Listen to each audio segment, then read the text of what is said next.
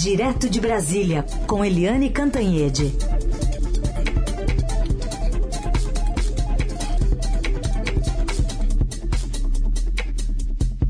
Oi, Eliane, bom dia. Bom dia, Heisen, bom dia, ouvintes. Vou começar falando dessa marcha de prefeitos, não é só em relação à PEC, né, do kamikaze ou da reeleição, tem outros assuntos que eles estão questionando. A gente entrevistou o relator da PEC agora há pouco, o deputado Danilo Forte, ele disse que não tem intenção eleitoral não e que é, desespero é para quem está passando fome, Eliane. É, é, há controvérsias, né? Vamos combinar que há controvérsias. O fato é que os prefeitos estão preocupados porque o Palácio do Planalto, os governistas, com o apoio da oposição, estão retirando as, é, as, os recursos dos municípios que vão para a educação, por exemplo, e fazendo todos os cálculos eleitorais, quer dizer, estão investindo numa base eleitoral para a reeleição do presidente Jair Bolsonaro. Então, os prefeitos têm cálculos muito é, sólidos sobre as perdas que eles terão com, tanto com a PEC do combustível quanto com essa PEC da reeleição e estão reclamando, porque no final das contas, quem mora na base, né, que ali é, as pessoas moram na base, moram nos municípios, é ali que que a coisa pega fogo. É, é, ali que os prefeitos estão cara a cara com os cidadãos, cidadãs e com os problemas, é, é, os problemas gigantescos que o Brasil está enfrentando.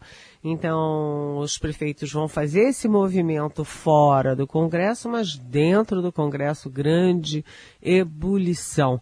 Né, é, o Palácio do Planalto está jogando tudo para não ter mexida nenhuma na PEC, para a PEC ficar exatamente como está. Por quê? Porque se a Câmara mexer, a PEC tem que voltar para o Senado e ter mais duas rodadas de votação, primeiro e segundo turno, não apenas na Câmara, mas depois de novo no Senado. Então, Uh, o líder do governo na Câmara, o Ricardo Barros, por exemplo, se encontrou com o presidente Jair Bolsonaro e já avisou que o ideal é não ter mudança nenhuma. Além disso, eles estão com pressa para aprovar na própria Câmara. Quanto antes, melhor. Né? Tem até essa proposta de juntar as duas PECs, como eu acabei de falar. A PEC da reeleição, que chamam de, é, como é que é? PEC da, da hecatombe, PEC da, sei Kamikaze. Lá. Kamikaze. O, oficialmente é dos benefícios, né? É, Benefício para quem? dos benefícios, né? Mas é, eles querem aprovar logo, quanto antes, por quê? Porque a intenção do governo é já usar toda essa bomba eleitoral, essa fantástica bomba eleitoral a partir de agosto. E eu estou falando do quê?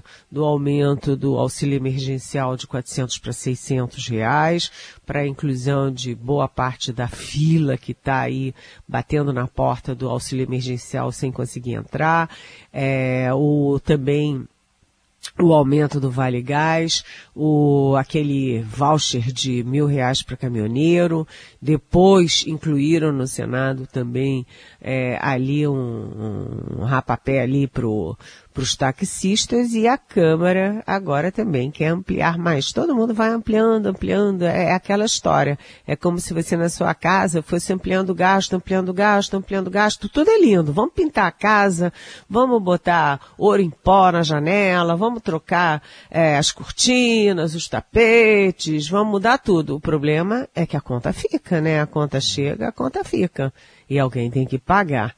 Né? É, e eles estão querendo tudo isso para começar em agosto. O relator da proposta, que é o Danilo Fortes, é, do União do Ceará, ele, ele propõe, ele está sugerindo que duas coisas. Primeiro, tirar o, o status de estado de calamidade, né, de emergência desculpa, de emergência para para enfim para diminuir o impacto né político e o impacto é, retardado né o efeito retardado de tudo isso. E o segundo é que ele quer ampliar é, dos taxistas também para os de motoristas de aplicativos. E isso aumentaria o bolo da despesa de 41 bilhões, que já é o atual, para pelo menos 50 bilhões. Enfim, grandes movimentações, Palácio envolvido ali para não ter mudança, o relator dizendo que vai ter mudança e todo mundo com muita pressa, porque a eleição está chegando, né? É. Aliás, aproveitando esse assunto, Eliane, vou colocar aqui, pedir para o Nelson Volter nos colocar uma pergunta de um ouvinte para você sobre gastos. É o Aldo. Vamos ouvir o Aldo. Bom dia, Eliane. Só uma pergunta aqui curiosa. Seria essa lei de responsabilidade fiscal somente útil para tirar a Dilma do poder? Obrigado. Ah, não, não, não, não, não, Aldo. Oi, tudo bem?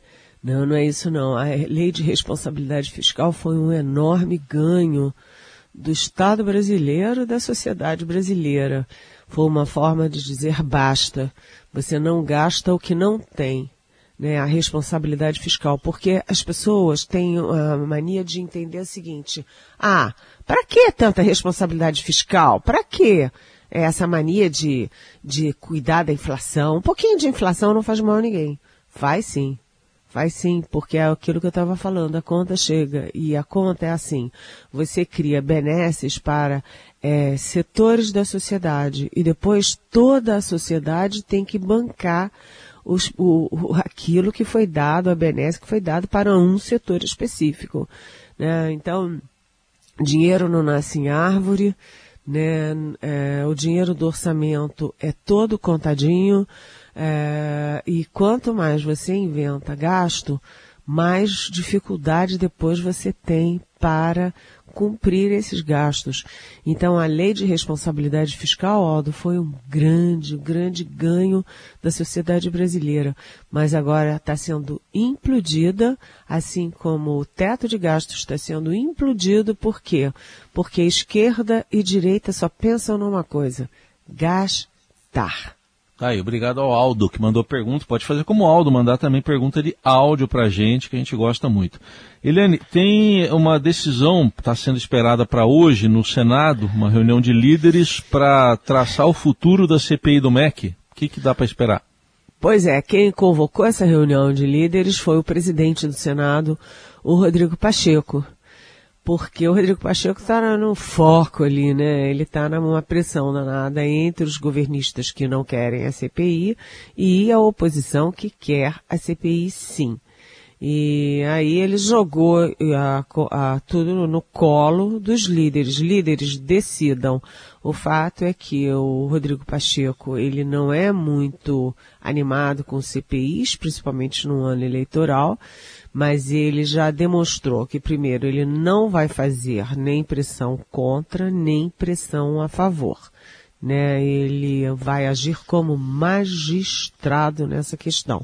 Então, a expectativa é de que seja criada, sim, a CPI do MEC, e aí você tem que criar as condições, você tem que criar ali a equipe que vai ficar na linha de frente, e agora o mais provável, eles queriam que fosse antes do recesso, mas evidentemente não dá tempo.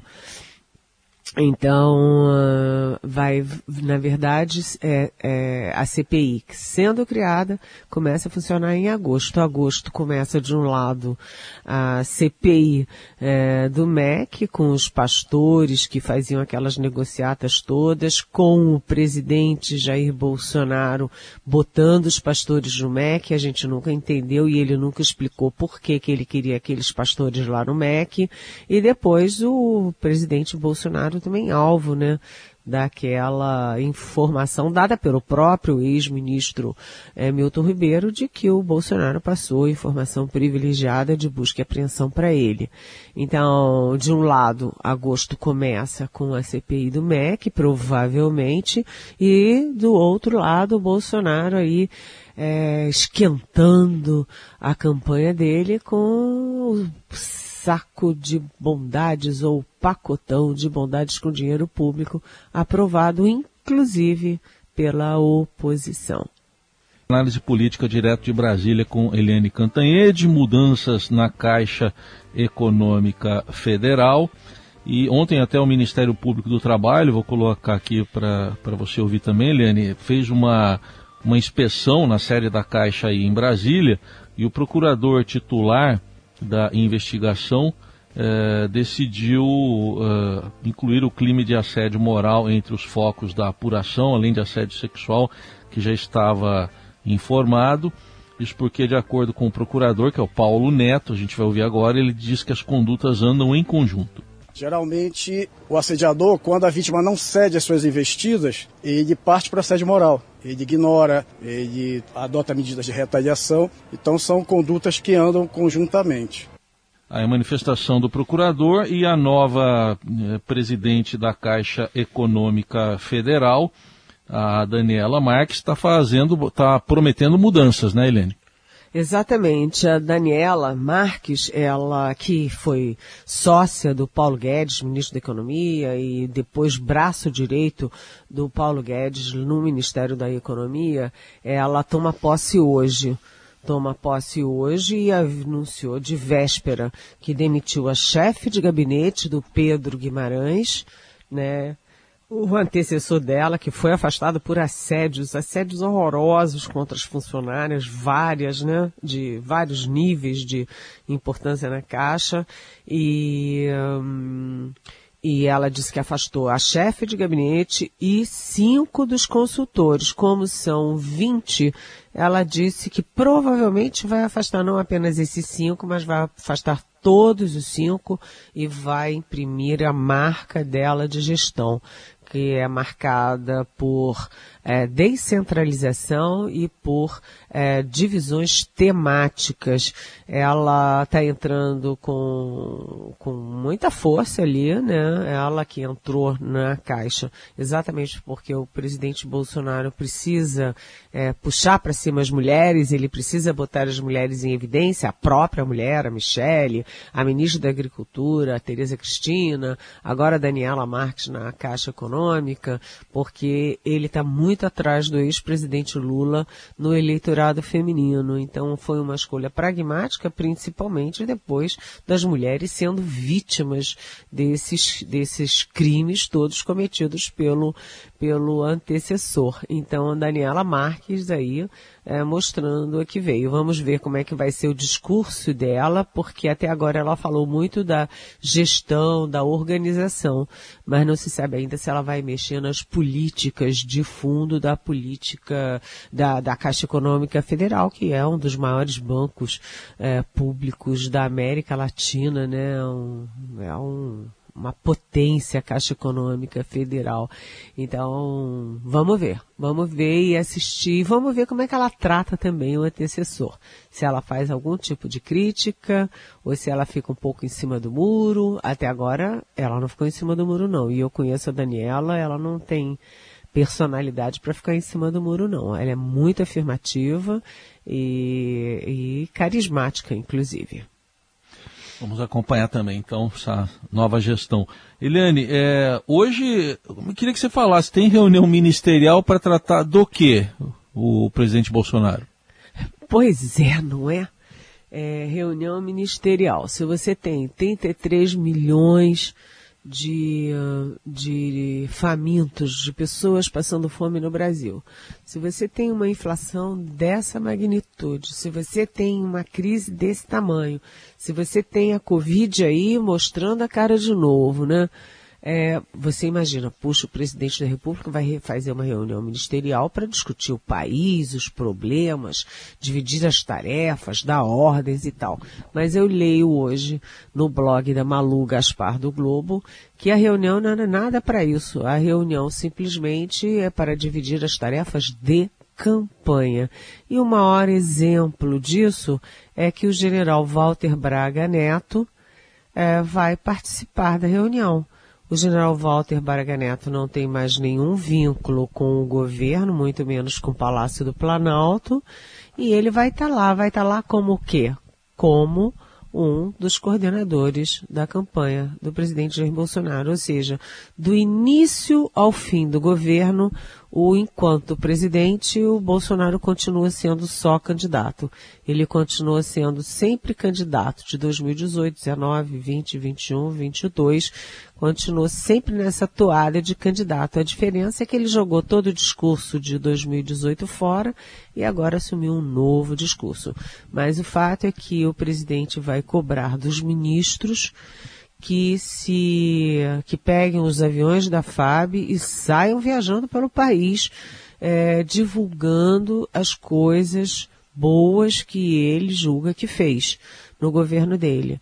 Então, para falar do auxílio emergencial, para falar do auxílio às empresas durante a pandemia, enfim, para falar tudo que pode falar. Então, ele vai dividir as tarefas e transformar os ministros, já que o presidente não trabalha, os ministros também vão parar de trabalhar e vão todos fazerem a mesma coisa.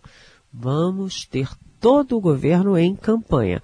Aí eu queria ver, né, se os ministros e as ministras, não sei se sobrou alguma ministra, né, a Damares saiu para ser candidata a alguma coisa, a Tereza Cristina saiu, se, não sei se sobrou alguma ministra não, mas eu queria saber se os ministros também vão subir em moto, vão subir em cavalo, em lancha, em jet ski, ou se vai ser só palavroro. O problema é o seguinte, o governo, portanto, o Estado brasileiro é que vai pagar essa farra de campanha. Em vez de trabalhar, todo mundo fazendo campanha por aí. é. Aliás, eu estou vendo a agenda de hoje, viu? Vamos ver se é uma oportunidade do presidente se manifestar. É, 16 horas, das 16 às 17, está escrito aqui na agenda do presidente, solenidade de posse da senhora Daniela Marques, presidente da Caixa. É uma chance dele falar sobre o assunto, ou não? É, é, é né? verdade, é. é. Ele é que dá posse, né? O, a Caixa é considerada primeiro escalão, né? É. Então, além dela, vamos ver se o Bolsonaro também fala sobre, sobre a campanha e sobre uh, o Pedro Guimarães Isso, e é. sobre o, o, assédio. Agora, uma curiosidade que a gente não falou quando a gente estava falando da Daniela Marques e da Caixa Econômica é que ontem a mulher do Pedro Guimarães veio a público é, dizendo que tudo isso não passa de uma campanha para destruir a, a família dela. Puxa vida, eu fiquei imaginando tantas mulheres fazerem fila para fazer uma campanha para destruir uma família. Que esquisita essa história, não é? É. Helene, tem uma pergunta aqui sobre o presidente Bolsonaro também, do Marco Rossi. Ele diz, nesta fase da campanha pela reeleição, quando Bolsonaro corre para o moralismo, ele põe entre aspas, religiosidade e apela até para a figura da primeira-dama, para estabelecer conexão com o segmento mais conservador, ele pergunta como impacta o escândalo do presidente da Caixa? Olha, é aquela história, sabe? É, bem, bem, você bem objetiva. Quem a essa altura do campeonato continua com Bolsonaro depois de tudo que aconteceu na pandemia, depois de tudo que aconteceu na Amazônia, depois de tudo que aconteceu na, no MEC, tudo que aconteceu na política externa, tudo que aconteceu na cultura, simplesmente vai continuar com Bolsonaro, mesmo que seja ele o assediador, ou seja, é, eles estão blindados, é, não ouvem mais nada. Então quem tá, tá e vai continuar. O problema é que essas coisas podem afastar novas adesões à candidatura Bolsonaro, né? Ele, a gente tem um extremo com Lula, um extremo com Bolsonaro, e você tem aí um, uma boa parte do eleitorado que não gosta dessas duas opções que fica oscilando, né? Hora vai para um lado, hora vai para o outro, hora vai para abstenção. E quando você tem esse tipo de coisa, você afasta a possibilidade desse bloco ir para o Bolsonaro, dificulta a ida dessas, desses indecisos para o Bolsonaro. E de qualquer jeito, isso para um candidato que já tem muita dificuldade no eleitorado feminino, sempre é um baque, né? Sempre é. Mas, agora eu acho muito engraçado o Bolsonaro continuar uh, no discurso da família, Deus e família, né? Deus e família, Deus e família, com tanta coisa chacoalhando a família, a relação dele com pastores, a relação dele com religiões, enfim, é, é um discurso que só é, crê quem quer crer, né?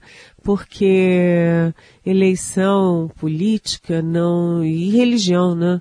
Não tem razão, tem emoção e as pessoas estão completamente irracionais na hora de olhar a realidade.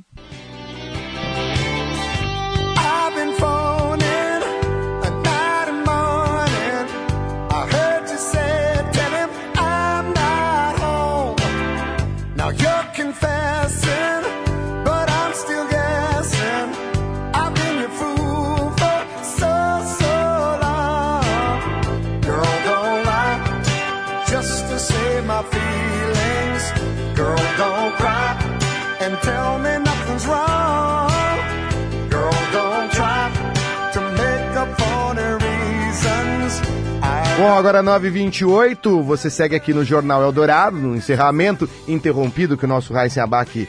Mas a Eliane tá aqui com a gente ainda, né, Lili? Oi, Igor. bom dia, Tudo Lili. Bem? Bom dia. Não e iria- é sempre bom estar com você aqui também um pouquinho. é uma alegria sempre. Já falei quantas vezes, né, que você sempre vira e mexe, você me acompanha no jantar, né? Já contei isso. Mas não iríamos, não, não iríamos deixar é, sem despedir de você. Amanhã está de volta com a gente aqui no Jornal Dourado. Amanhã eu tô de volta sim. Aí a gente busca, a gente vai lá pescar o Heisen de volta. Mas, ó, A O gente jornal- busca ele amanhã. Amanhã, né? Amanhã a gente pesca ele. Mas pra gente, encer... pra gente encerrar o jornal, Lili, já que você tá aqui comigo, só queria dizer que hoje é aniversário de 72 anos do Huey Lewis, da banda Huey Lewis, Huey Lewis and the News. Você conhece ele, Lili? Ai, não, desculpa, desculpa. Mas eu é- sou. eu acho que eu- eu- aprendo com você. Talvez eu você, sei é você. talvez você conheça, mas não ligue o nome à pessoa, porque o Huey Lewis é o compositor de Power of Love, Ih, olha aí, olha, olha aí. da trilha sonora do De Volta pro Futuro. então a gente homenageia ele aqui para encerrar o Jornal Eldorado de hoje. Não podia deixar sem despedir também, dar um, um bom dia pra Lili também aqui, depois de tanto tempo que eu tava de férias, é bom conversar com ela sempre. Mas, Eliane, queria dizer também que na sequência, depois do break aqui no fim do Jornal Eldorado, a minha querida Sara Oliveira passa aqui com o boletim E- ESG+, e na sequência você segue comigo aqui na programação musical da Eldorado FM. Tá bom? Você vai seguir comigo, Lili? Você vai pra academia me ouvindo, é isso? Eu tô doentinha, tô Ah, fora da é verdade. Então, hoje Mas você- vou continuar com você sim, sempre. Beijão, Então, Igor. um beijo. Não poderíamos amanhã. deixar de mandar um abraço pro Raíssa Abac, que tá de volta amanhã, a partir das seis da manhã no Jornal Eldorado. Até mais.